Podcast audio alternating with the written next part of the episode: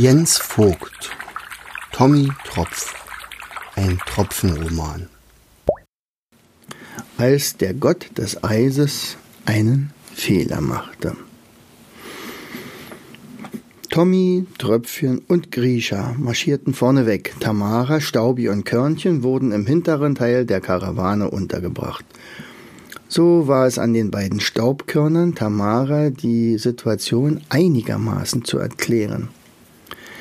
Du darfst zu keiner Zeit die Soldaten oder den König wissen lassen, dass Grisha dein Mann ist. Grisha führte die Einheit zu seiner Höhle, in der sie noch vor zwei Tagen übernachtet hatten. Das Feuer war natürlich längst erloschen. Tommy wollte von ihm wissen, was er vorhätte. Dem Bären, vielleicht sogar dem Bären, ein paar rotbraune Haare aus dem Fell zu zupfen? Das würden die Soldaten merken. Der Bär noch lebt. Aber ich weiß, dass die Höhle tiefer in Boden hineinführt. Wir müssen am Bären vorbei. Doch dann ihr werdet etwas finden, was wird euch bescheren, euch drei Haare oder mehr. Tamara aber muss euch erzählen ein Märchen vom vereisten Boden. So machen wir es, antwortete Tommy. Er war selbst gespannt, was sie in der Höhle erwarten würde.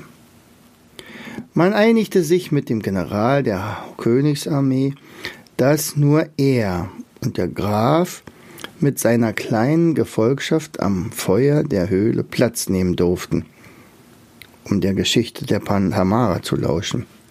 Die restlichen Soldaten hatten draußen zu warten. Tamara und Grisha ließen sich nicht anmerken, dass sie ein Ehepaar waren. Nur einmal zwinkerten sie sich zu. Dann hob Tamara ihre Geschichte an. Als der Gott des Eises einen Fehler machte. Vor vielen Hunderttausenden von Jahren war das Leben hier längst nicht so kalt wie heute. Die Winter waren mild und die Sommer erfrischend warm. In dieser Zeit lebten Zwergelefanten hier und freuten sich des Lebens. Dann aber veränderte sich etwas. Die Winter wurden kälter, die Schneeschmelze setzte immer später ein, und schließlich versank das Land in einen fortwährenden Winter. Für die Elefanten wurde es unerträglich kalt. Die meisten starben, einige ließen sich ein Fell für den Winter wachsen. Doch das Leben war hart und es gab viele wilde Tiere, starke Bären, wilde Tiger, die die Elefanten jagten, und das wiederum musste den Gott des Eises erzürnt haben, denn dessen Lieblingstiere waren diese tottligen Rüsseltiere. Er schickte riesige Eismassen aus dem Norden in das Gebiet, um die wilden Tiere zu verjagen. Doch er hatte vergessen, dass die Eismassen auch die Elefanten, die sich mit dem Fell nun Mammuts nannten, gefährdeten. Häufig rutschten sie auf dem glatten Eis aus, die Bären und die Tiger fingen sie trotzdem. Der Gott des Eises merkte, dass er einen Fehler gemacht hatte. Seine Mammuts waren nicht mehr zu retten. Doch er schenkte ihnen einen würdigen Tod.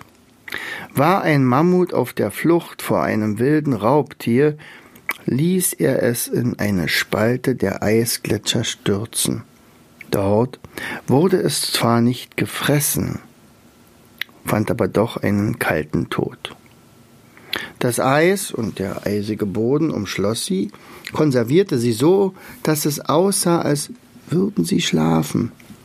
Das Eis zog sich nach tausenden von Jahren wieder zurück doch um die Gräber seiner Mammuts zu erhalten, ließ er den Boden für viele hundert Meter tief gefroren sein. Als Tamara geendet hatte, sagte Grisha zur Gemeinschaft, diese Höhle führt in den in gefrorenen Boden hinein. Ich bin zuversichtlich. Wenn wir tief hineingehen, werden wir auf solch ein Mammut stoßen. Er musste ja so tun, als ob er durch die Geschichte davon erfuhr. Denn warum soll, sonst hätten sie Tamara, die Geschichtenerzählerin, gebraucht. Und so geschah es. Nach einer Stunde Weg erfasste das Licht der Fackel einen rötlichen, scheinbar schlafenden, massigen, pelzigen Körper. Riesige Zähne ragten aus der Höhlenwand heraus, die zu dem massigen Körper gehörten. Das Mammut, das eingefroren in der Höhlenwand steckte, sah wirklich aus, als würde es schlafen. Doch es war schon viele Tausende von Jahren tot. Der General des Königs wurde Zeuge, wie Tommy und Tröpfchen ein paar Haare aus dem Fell des Mammuts zupften. Dann machten sie sich wieder auf den Weg in den Kristallpalast. An eine Flucht war bei den beiden, war bei den vielen Soldaten nicht zu denken. Tommy aber freute sich schon auf die staunenden Augen der Königin.